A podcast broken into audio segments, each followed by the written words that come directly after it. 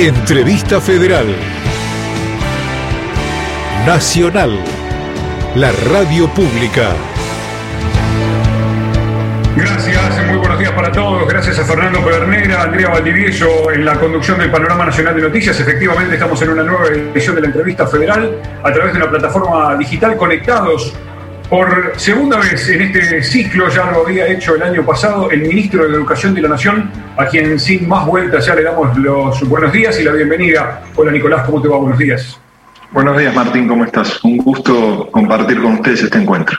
Gracias, el placer es todo nuestro. Sabemos que venís de una muy apretada agenda, así que sin más vueltas, yo me traslado a la provincia de San Juan. Rafael Aravena está en Radio Nacional Hachal. Rafa, el aire es todo tuyo, adelante.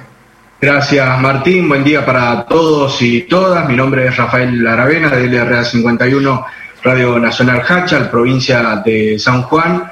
Agradecer en primer lugar a Radio Nacional por esta oportunidad de generar estos espacios en esta ocasión a través de esta entrevista del ministro de Educación por su buena eh, predisposición. Le quería consultar al ministro Trota cómo se va a trabajar para la recomposición salarial de los docentes en este 2021. En el ámbito provincial, los gremios que nuclean a los docentes de San Juan ya anticiparon que debería ser un salario que permita recuperar mínimamente los 22 puntos perdidos por la inflación en el 2020.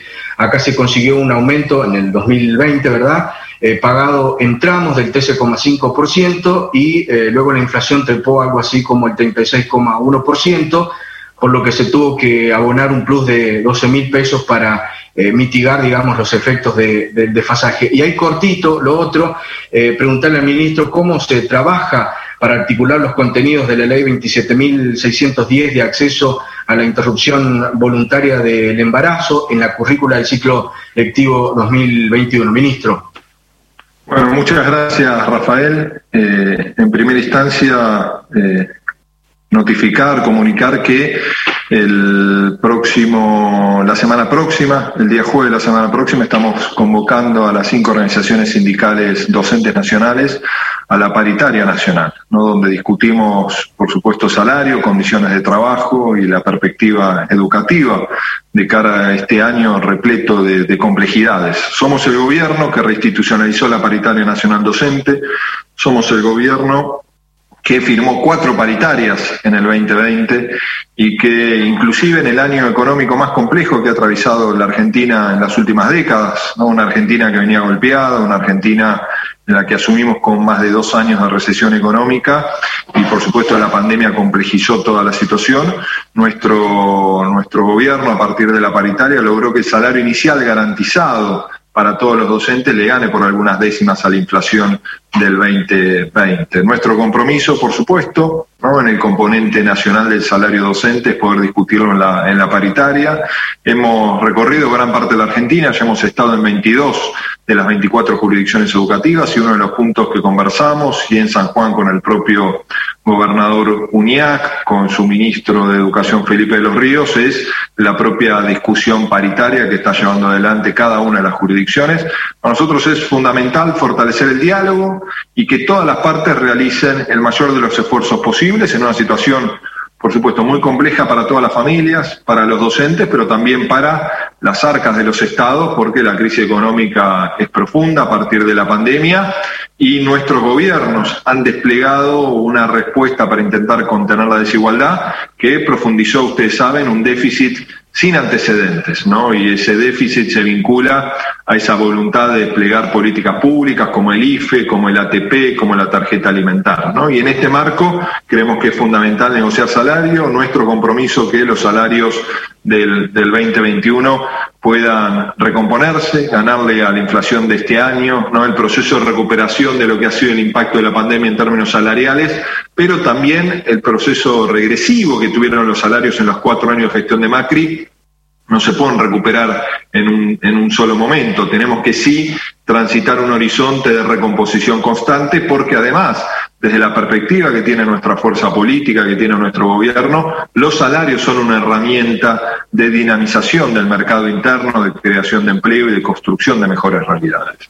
Vinculado al contenido relacionado a la interrupción voluntaria del embarazo, no vamos a presentar en las próximas semanas lo que va a ser la agenda de trabajo, ¿no? que se relaciona muchísimo a un componente central que se ha revitalizado en nuestra gestión de gobierno, que es la ley de educación sexual integral que hoy debe recobrar también enorme centralidad, como ha sido a lo largo de nuestro primer año de gestión, que se complejizó, por supuesto, por no tener presencialidad en las aulas en gran parte del año, ¿no? Y la ESI sabemos que es una herramienta no solo para reconfigurar los comportamientos en nuestra sociedad, para construir realidades de paridad en las responsabilidades eh, familiares, sino, por supuesto, también es una herramienta para evitar los embarazos no intencionales ¿no? En, nuestros, en nuestras adolescentes. Y a partir de allí somos claros, la ESI en particular, ¿no? como marca la ley, tiene que llegar a todas las escuelas de la Argentina, ¿no? cumpliendo lo que dice la ley. Se respete el ideario institucional de, de los establecimientos educativos, pero los contenidos de la ESI tienen que llegar a todas las escuelas. Yo suelo repetir que las leyes no están para ser discutidas, las leyes están para ser cumplidas y esa es nuestra responsabilidad. Buen mediodía, ministro. Mi nombre es Fernando Pedernera, trabajo en Radio Nacional Buenos Aires. El propio presidente ha dicho que la pandemia desnudó numerosas desigualdades y teniendo en cuenta que esas desigualdades se pueden apreciar en la infraestructura de los establecimientos, en el acceso de muchas y muchos de los estudiantes a los contenidos curriculares, en la disparidad de realidades que existe en todo el territorio argentino, que Fácticamente, la totalidad del personal docente no llegará a estar vacunado a la fecha prevista para el retorno a la presencialidad del ciclo lectivo. ¿Cómo prevé que podrá lograrse el éxito de la aplicación de los protocolos en cada lugar para evitar que se produzcan contagios que redunden en un incremento de los diagnósticos positivos de coronavirus en momentos en que se está buscando precisamente retrasar la llegada de una segunda ola de casos? Bueno, Fernando, en primera instancia, ¿no? dejar en claro que la pandemia iluminó la profunda desigualdad que hay en nuestro país. Iluminó, por supuesto, ¿no? esas desigualdades en sus múltiples dimensiones. Ahora, también dejó, dejó en claro, y evidente, la, la realidad de respuesta distinta que han tenido los gobiernos. Porque también ha dejado en claro el proceso de retracción en los consensos y en la inversión prioritaria en el esquema educativo en los cuatro años de la gestión de Mauricio Macri. Y yo quiero dar dos ejemplos nada más. ¿no? El primero de ellos vinculado a la interrupción del programa Conectar Igualdad, que se llevó adelante a partir del año 2016, renunciando a la voluntad del Estado de enfrentar la brecha digital que se hizo tan evidente a partir de la pandemia. ¿no? Hoy faltan en los hogares argentinos cuatro millones de computadoras, porque un gobierno, el de Mauricio Macri, tomó la decisión de dejar de distribuir computadoras. Cuestión que nosotros venimos a resolver a partir de nuestro programa Conectar Igualdad.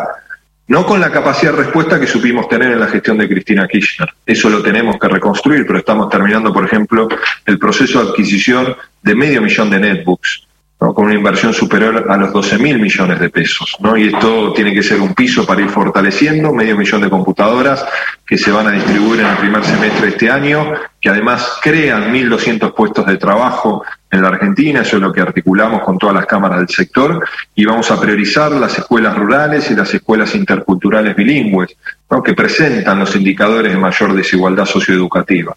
Hoy no podemos dar respuesta integral, universal en todos estos aspectos, pero lo que sería imperdonable es no lograr un avance progresivo, constante, en lo que debe ser la respuesta y la responsabilidad indelegable del Estado en esa dimensión. Por supuesto que también el otro componente que hay que destacar es la renuncia a la inversión prioritaria en la gestión de Mauricio Macri, rompiendo el consenso de la ley de financiamiento educativo. Digo, a la escuela siempre más, nunca menos, es inentendible que no haya sido un escándalo social todos los años la caída de la inversión educativa en la Argentina, cuando hay una ley, la ley de financiamiento educativo, que se logró cumplir luego de una década de esfuerzo en el año 2015, 6,1% de la inversión de nuestra riqueza, que es el Producto Bruto Interno, en nuestra escuela, ¿no? en nuestro sistema educativo, con un fuerte componente y compromiso del Estado Nacional, pero también de las provincias. ¿No? Se cayó 1,3, 1,4 puntos de inversión en los cuatro años de gestión de Macri y eso por supuesto repercute en la infraestructura escolar. Este año de recomposición de la inversión prioritaria como un paso para cumplir la ley de financiamiento educativo, tenemos un crecimiento del 550% de la inversión en infraestructura escolar. Esto implica ¿no? que vamos a invertir solo en el 2021 eh, más de 52 mil millones de pesos en infraestructura, en la construcción de nuevos establecimientos educativos y también ¿no? más de 18 mil millones de pesos en la refacción de nuestras escuelas. ¿no? no solo tenemos que expandir la cantidad de escuelas, sino acondicionar ¿no? realidades de mucha postergación a partir de la retracción de la inversión que cayó 33% la inversión en cabeza del Estado Nacional en los cuatro años de gestión de Macri, pero también cayó 16% en promedio en las provincias argentinas en los cuatro años de gestión de Macri. Entonces eso es claro, ¿no? La, responsabilidad que tenemos de cara, de cara al futuro. Los protocolos son los que permiten un regreso seguro, los protocolos que aplicamos ya en la Argentina lo que aplicamos en más de la mitad de las provincias en el 2020, construido sobre base del distanciamiento físico, la ventilación, la higiene, el uso del tapaboca, el escalonamiento en el ingreso, aspectos organizativos y algunos aspectos vinculados a la infraestructura.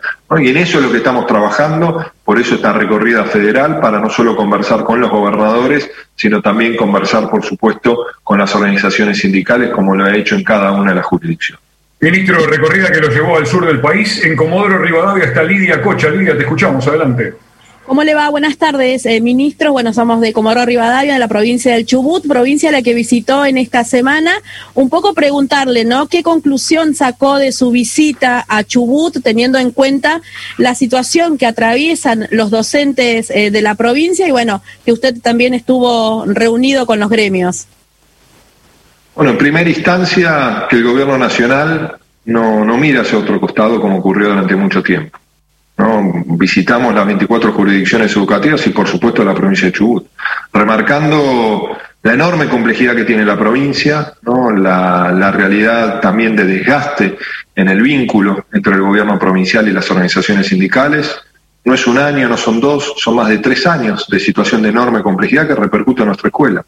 Y lo que conversé con el gobernador, con su ministro de Educación, con su ministro de Gobierno, como también lo hice con las organizaciones docentes, como lo hice también con los sindicatos de los auxiliares, que tenemos que sentarnos para buscar una salida posible. No hay respuesta mágica. ¿no? La situación, y ustedes que están en la provincia saben la enorme complejidad, el déficit estructural que tiene la provincia de, Chubut y lo que hemos acordado con el gobernador es la convocatoria para la semana próxima de esta mesa de diálogo que nosotros vamos a participar para buscar una respuesta posible que permite resolviendo cada uno de los inconvenientes. Yo quiero dejar en claro, los reclamos son justos, absolutamente justos. No, no estamos discutiendo ni en esta instancia un marco de mejora salarial.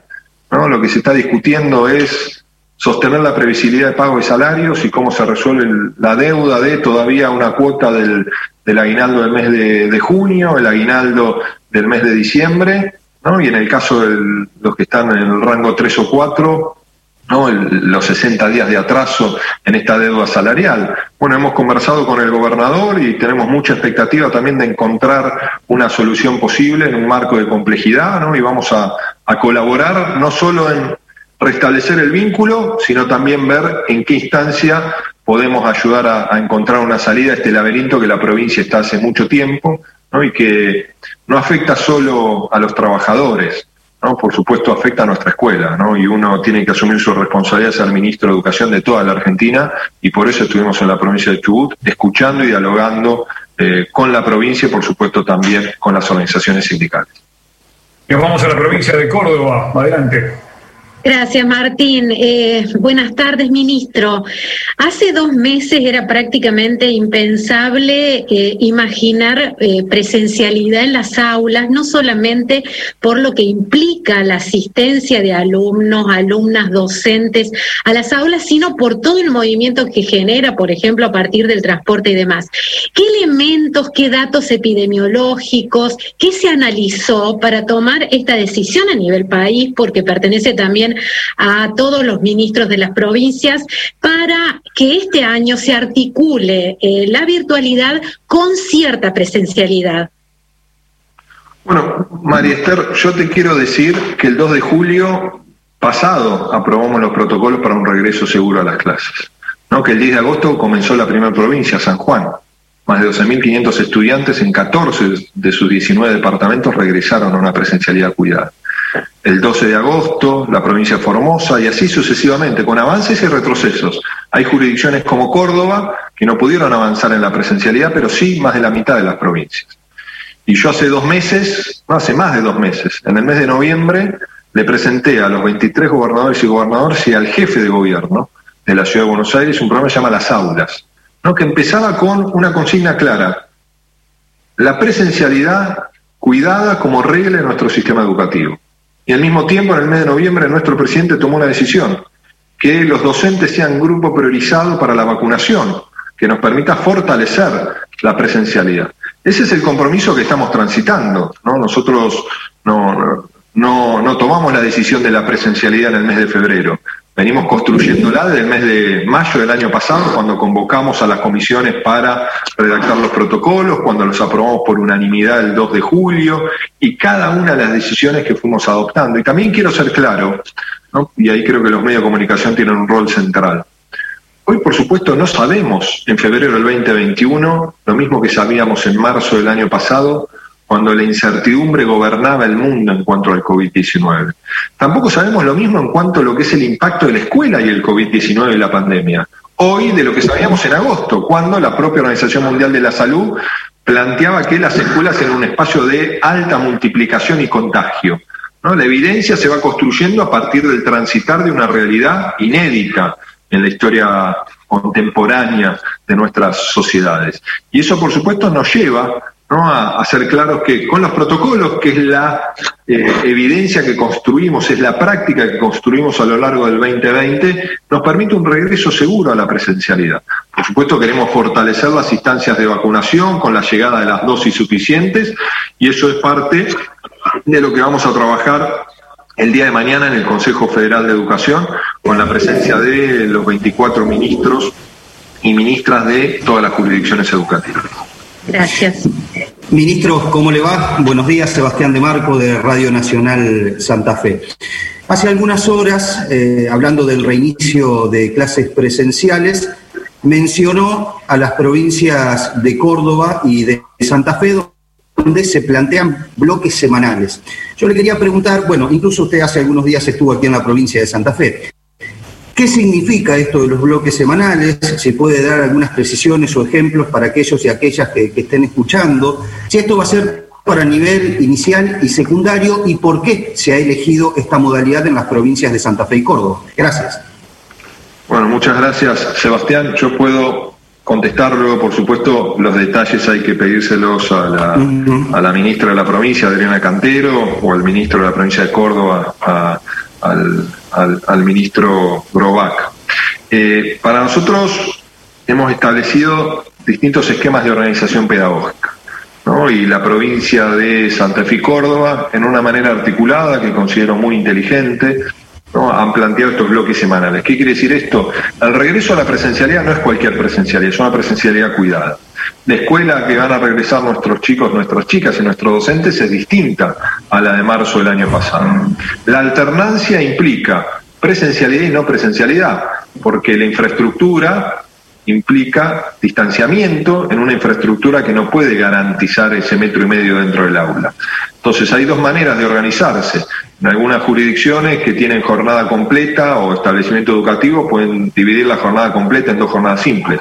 ¿Van todos los chicos a la escuela todos los días? Sí, pero van, para decirlo de alguna forma, la mitad del tiempo. Unos van a la mañana, otros van a la tarde. En el caso de la provincia de Santa Fe y de Córdoba, lo que han planteado son bloques semanales. Una semana en la escuela, una semana en el hogar.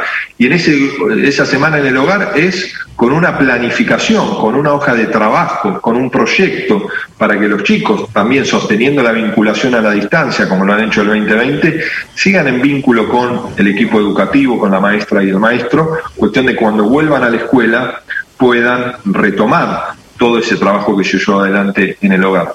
Dejando claro, Sebastián, que esta no es la escuela que nosotros queremos.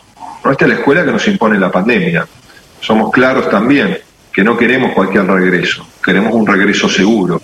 Tenemos la responsabilidad de garantizar el derecho a la educación, como tenemos la responsabilidad en el marco de una pandemia de garantizar el cuidado de nuestros docentes y de nuestros hijos e hijas, que son quienes concurren a la escuela. No, no es que no existe riesgo alguno, ¿no? Riesgo en una realidad de pandemia tenemos todos, todos los días.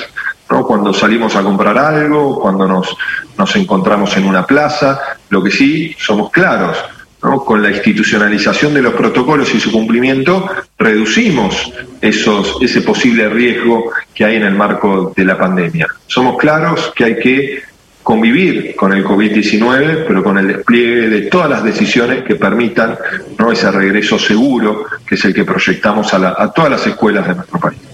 Ministro, ¿cómo le va? Buenos días. Desde Radio Nacional Viedma le habla Daniel Edna, mi nombre.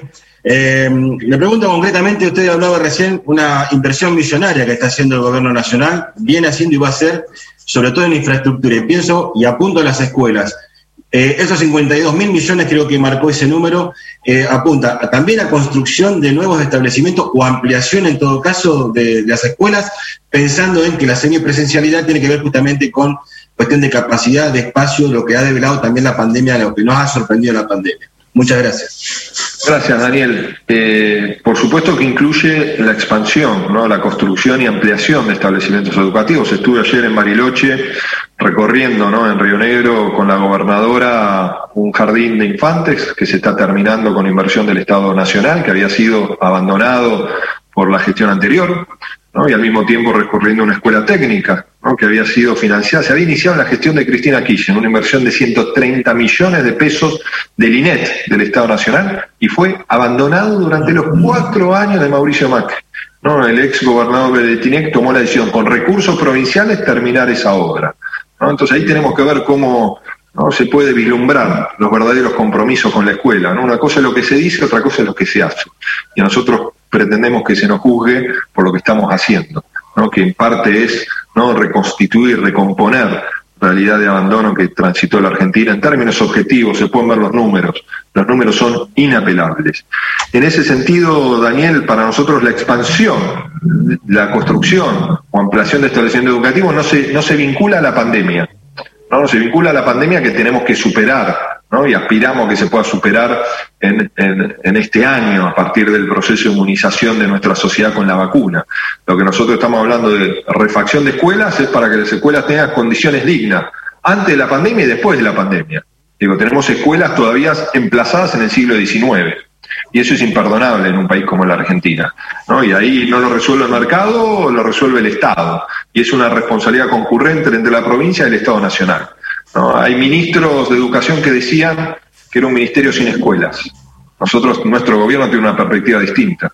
Nosotros tenemos 60.000 escuelas, más de 12 millones de estudiantes, 57 universidades nacionales, más de 1.450.000 docentes y no docentes. El sistema educativo es un sistema único, más allá de lo que es la administración conjunta, más allá de lo que son las responsabilidades del Estado federal y las, y las jurisdicciones. El derecho a la educación, en todos sus niveles, en todas sus modalidades. Es un derecho que tiene que ser garantizado por la sociedad y por el Estado Nacional.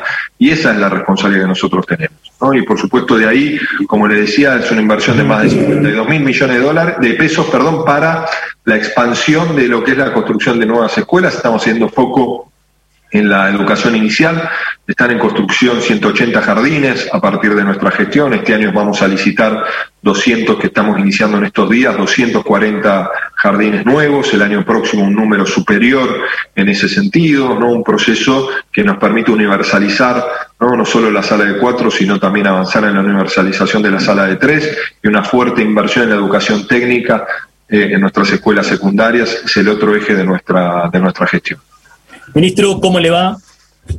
Muy buenas tardes, eh, soy Daniel Reynoso de Radio Nacional Jujuy. Quería preguntarle por un decreto acuerdo que sacó el Ministerio de nuestra provincia haciendo alusión al congelamiento de puntajes, de traslados y hasta inclusive de ascensos que fue eh, denegado por los gremios docentes locales. Eh, ¿Qué posición y qué opinión tiene acerca de esta medida que, como dicen los gremios y los docentes, apunta contra lo que es la ley provincial de educación y hasta inclusive el estatuto docente? Daniel, me ha, se han comunicado conmigo uno de los sindicatos nacionales, el sindicato de CETERA, me ha remitido la información al respecto. No he todavía tenido la posibilidad de analizar en detalle esta situación que vos estás manifestando, que también me lo, me lo manifestó eh, CETERA. Por supuesto vamos a analizarlo y a partir de la mirada que tengamos vamos a conversar tanto con el gobernador Morales como con la con la ministra Isolda Calcina, a quien voy a ver mañana en el marco del Consejo Federal de Educación. Patricia Leguiza de Radio Nacional Resistencia Chaco, ministro. Bueno, ya nos queda poco tiempo, pero simplemente eh, que usted recuerde que este regreso a clases es obligatorio y por supuesto hay algunas excepciones y con respecto al seguimos educando, es un camino que eh, hay que seguir andando y profundizando eh, este 2021.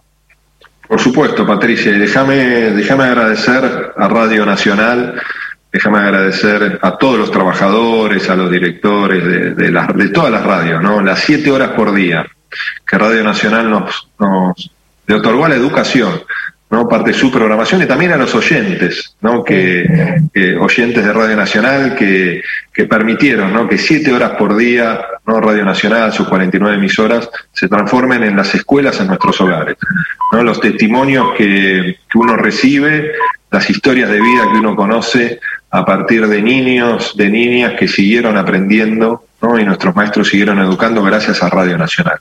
¿no? Y creo que eso es muy importante y por supuesto estamos dándole continuidad, porque creemos primero que no hemos superado la pandemia, que tenemos que estar preparados para todos los escenarios, ¿no? promovemos por supuesto la presencialidad cuidada, pero nada está dado, ¿no? todavía seguimos en un marco de incertidumbre, hemos aprendido mucho entre todos y todas cómo comportarnos frente a la pandemia, pero hay que ser muy cuidadoso.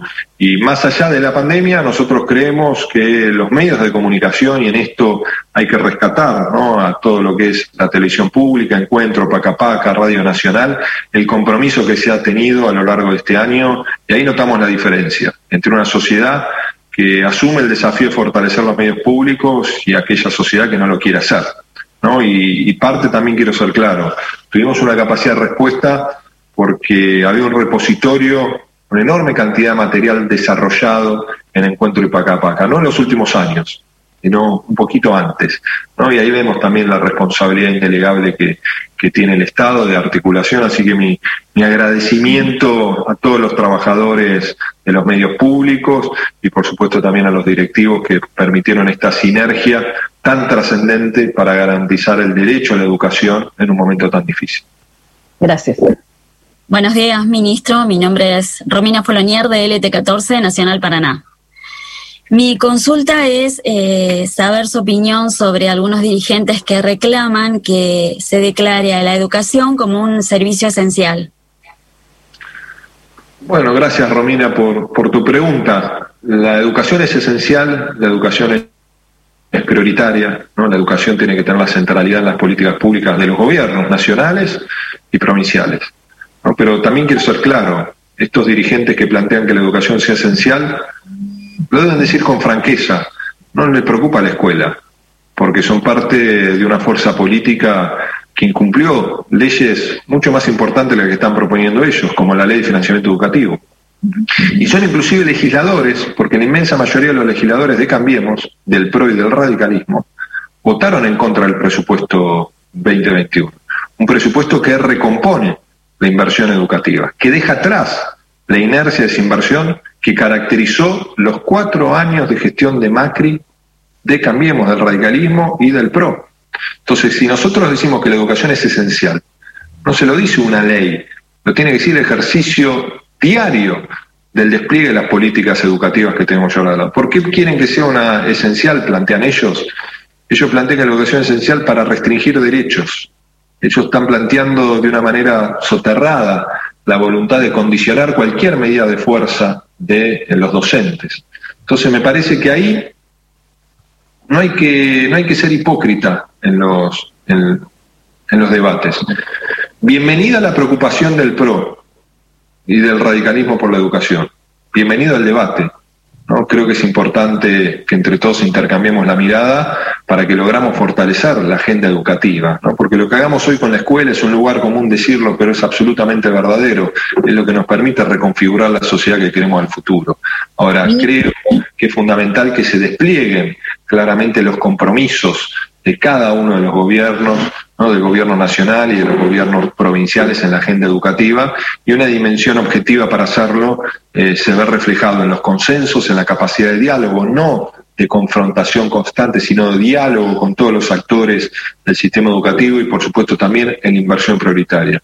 Yo lo que eh, les pediría a estos senadores, que reflexionen, que reflexionen por su silencio cómplice en los cuatro años de gestión de Macri, que seguramente ellos votaron los presupuestos que implicó reducción de inversión educativa, ¿no? Y reflexión también, ¿por qué este, este año o el año pasado, fin de año, cuando tuvieron la posibilidad de robustecer la inversión educativa, no votaron un presupuesto que es un cambio de paradigma a lo que intentó imponer la gestión de Cambiemos?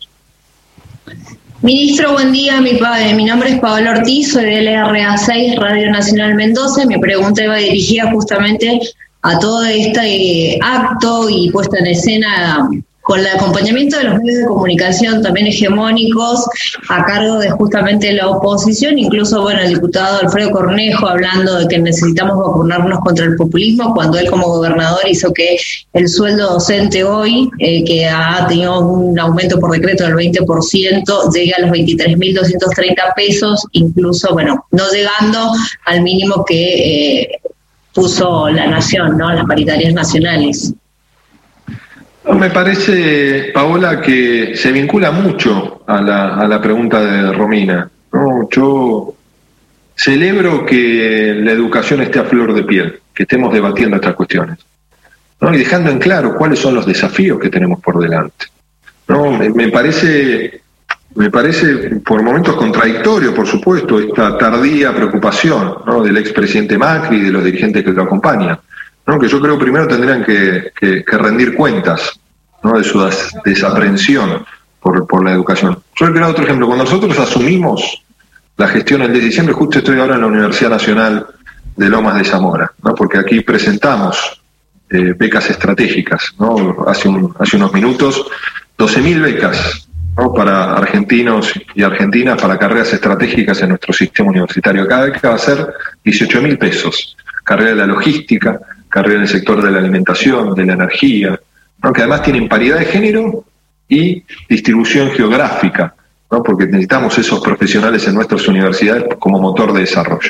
Cuestiones que Argentina tuvo y se interrumpieron en los últimos cuatro años. Cuando nosotros también asumimos, se le debía cinco meses y medio de gasto de funcionamiento a las universidades. No, gasto de funcionamiento, además que entre el 2018 y el 2019 subió todo el gasto de funcionamiento de todo el sistema universitario 100 millones de pesos.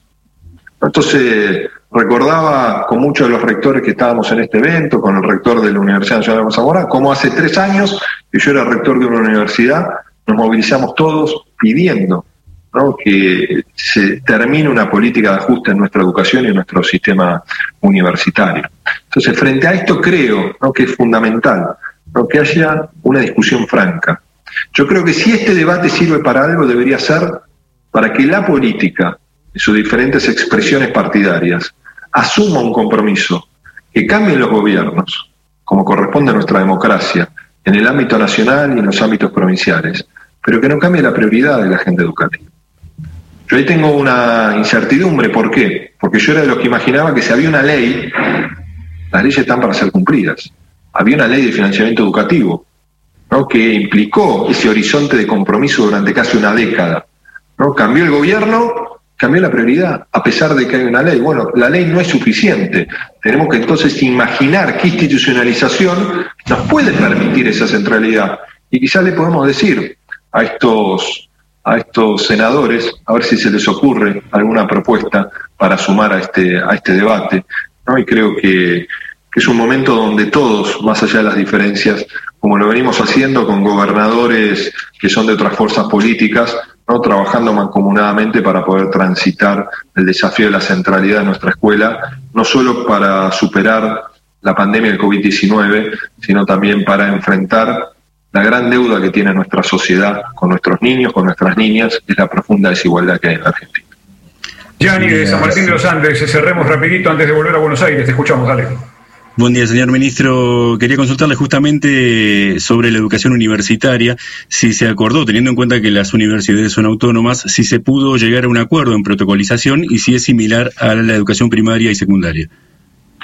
Bueno, Gianni, nosotros eh, el año pasado, en el mes de julio, también se aprobaron los protocolos para el regreso seguro a las actividades académicas del sistema universitario, con acuerdo unánime del CIN, del Consejo Interuniversitario Nacional, y del CRUP, Consejo Rector de Universidades Privadas, ¿no? en el marco de la autonomía universitaria, cumpliendo estos protocolos, cada universidad está desplegando las distintas iniciativas para el regreso a la presencialidad. Nosotros le hemos pedido al sistema universitario que priorice dos aspectos, ¿no? En primera instancia, todas aquellas actividades académicas que implican el último tramo de la carrera universitaria. Hay muchos futuros profesionales que les restan estas prácticas profesionalizantes, por ejemplo en las ciencias médicas, en las ingenierías, y no hay otra forma que hacerlo a partir de la presencialidad. Entonces ahí donde las universidades ya han trabajado mucho en el 2020 y están poniendo el foco allí en este 2021. Y también para nosotros es muy importante toda respuesta de presencialidad cuidada que se pueda eh, llevar adelante con los ingresantes nuestro sistema universitario, porque muchos de ellos además son estudiantes que han terminado la escuela en el marco de la pandemia, con, muy baja presencialidad en el 2020, y al mismo tiempo porque el primer año es el año de mayor desgranamiento del sistema educativo. Así que toda instancia de presencialidad cuidada creemos que es muy positiva y por supuesto venimos trabajando con el sistema universitario, en la realidad también dispersa, eh, diversa, que tiene nuestro sistema universitario. ¿no? Hoy, afortunadamente, cada provincia argentina al menos tiene una universidad nacional, ¿no? y eso también demuestra lo federal que es nuestra propuesta universitaria como sociedad. Ministro, sabemos que tiene una muy apretada agenda. El agradecimiento a todo ese equipo de comunicaciones por haber compartido este momento con Radio Nacional y, por supuesto, a usted en haber dedicado estos minutos. Darío Villarroel es una reciente incorporación de la programación 2021 de Radio Nacional y ha querido cerrar esta entrevista con una consulta hacia su persona. Darío, buenas tardes, te estamos escuchando, ratito. Buenas tardes, un saludo a todos los compañeros, al ministro, gracias por estar aquí con Radio Nacional. Y la pregunta tiene que ver con algo que pasó hoy Horacio Rodríguez Larreta dijo, porque hay colegios que no están en condiciones en la capital, que eso tiene que ver con el tema de la coparticipación, con el dinero que le sacó la nación. Yo tengo mi propio análisis, esto fue a fin del año pasado. Me parece que hubo mucho más tiempo para trabajar en los colegios de la capital, donde se está viendo que hay algunas falencias. No sé qué piensa usted. ¿Cómo le va? Buenas tardes. ¿Cómo estás, Darío? Estuve el día lunes con el jefe de gobierno, Horacio Rodríguez Larreta, y al finalizar la reunión, ¿no? lo que le planteé al jefe de gobierno, como lo he dicho con todos los gobernadores y gobernadoras en esta recorrida federal, es la necesidad de la recomposición de la inversión educativa en cada una de las jurisdicciones. No es solo un tema de la provincia de Buenos Aires, porque como dije al comienzo, la inversión educativa cayó en cabeza del Estado Nacional 33% en la gestión de Macri pero también cayó en promedio 16% en la provincia. Si nosotros queremos una escuela que tenga la capacidad de respuesta, además de consenso, articulación federal, hay que ponerle recursos, hay que invertir. ¿no? Cuando uno prioriza es porque piensa que algo es más importante que otra cosa. Si nosotros decimos que la educación es prioridad, en el campo de las políticas públicas, la prioridad se ve en el presupuesto. ¿no? Y mucho más en la ciudad más rica de Argentina en el territorio más rico de Argentina, en el territorio también que quiero ser claro, ¿no? lo digo como descripción, 56% de los establecimientos educativos son de gestión privada, cosa que no ocurre en ninguna otra jurisdicción. El promedio en las grandes provincias es 30%, en el resto baja 20%, en algunas jurisdicciones 10%. Entonces ahí también vemos que hay una fuerte participación de las escuelas de gestión privada en la ciudad. Entonces, si uno también observa la gestión de Macri, cuando era jefe de gobierno, y Horacio Rodríguez Larreta era su jefe de gabinete, como también en estos cinco años de gestión de Horacio Rodríguez Larreta, es la pérdida de protagonismo en la inversión educativa en el presupuesto de la ciudad de Buenos Aires. Y eso nos debe permitir reflexionar. Eso nos debe permitir reflexionar. Pero se lo dije con claridad al jefe de gobierno, sin ámbito, sin voluntad de confrontar, sino de trabajar mancomunadamente. ¿no? A la escuela, como decía hoy, siempre más, nunca menos ¿no? Hubo un proceso de desarticulación de conectar igualdad en la gestión de Macri y un debilitamiento del plan Sarmiento en la ciudad de Buenos Aires. Y estos son datos objetivos. Entonces, tenemos que generar un gran consenso en términos educativos, pero hablar con franqueza. Digo, que no haya margen para la hipocresía. Entonces, creo que esos debates los tenemos que dar en la ciudad de Buenos Aires como lo tenemos que dar en cada una de las jurisdicciones. Y como, por ejemplo, lo está dando el, gobernador Axel, Axel Kicillof en la provincia de Buenos Aires. Una provincia con enormes complejidades, ¿no? que ha priorizado, y nosotros acompañamos, un proceso de puesta eh, en funcionamiento toda una instancia de remodelación de las escuelas, que estaban muy abandonadas. ¿Por qué? Porque imagínense, el distrito más importante de la Argentina fue el principal protagonista también de la retracción de la inversión educativa por parte de la provincia en la gestión de María Eugenia Vidal. No todo es casual. Entonces, si nosotros decimos, como plantea Cambiemos tardíamente, ¿no? que la escuela es una prioridad, bueno, como decía hoy, bienvenidos a, a, la agenda que está impulsando nuestro gobierno y les pedimos, por supuesto, que en los espacios institucionales que tengan esta fuerza política, que acompañen la centralidad, la prioridad de la inversión educativa. Así que muchísimas gracias. Gracias, Gracias, Nicolás Trota, por este contacto con Radio Nacional y con todos los representantes de la radio pública a lo largo y ancho del país. Hasta el próximo encuentro. Así pasaba Nicolás Trota por la entrevista federal.